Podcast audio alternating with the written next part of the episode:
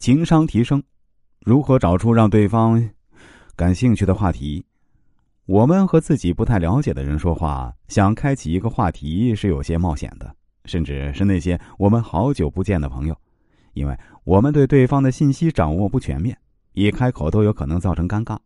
再会说话的人也会遇到尴尬的场面，也会有自己当下解决不了的问题。说话是一辈子的功课，在面对一些陌生人的时候，永远要有谨慎的心态，尽量多掌握对方的信息。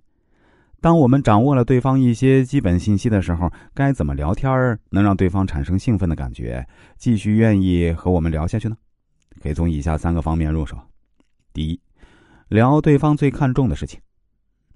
总有一些话题能涉及人们的共性，也是比较容易把握的话题。只是，如果我们不学习，我们就会忽视这些话题。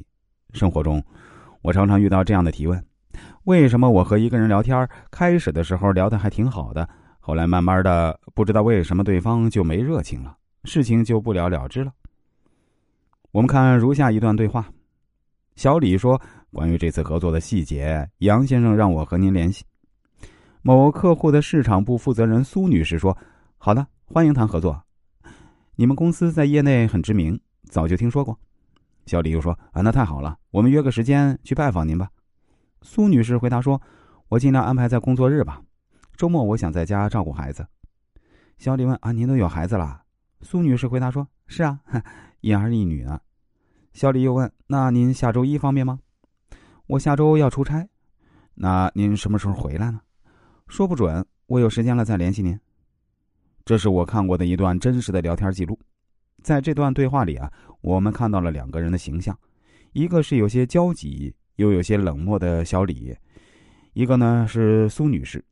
两个人的对话在苏女士回答一儿一女之后发生了急速的变化，苏女士的态度迅速冷了下来，因为小李在对话中让苏女士产生了很不好的感觉。那也许有读者要问：这小李的话看上去很斯文，没什么错误啊。可是，对苏女士而言，完全不是如此。小李开始做的还不错，调动了苏女士的热情，让她愿意分享自己的私人信息。可是啊，当一个女人聊到自己的孩子的时候，你不回应，几乎就是在打对方的脸。尤其是当苏女士主动说自己一儿一女的时候，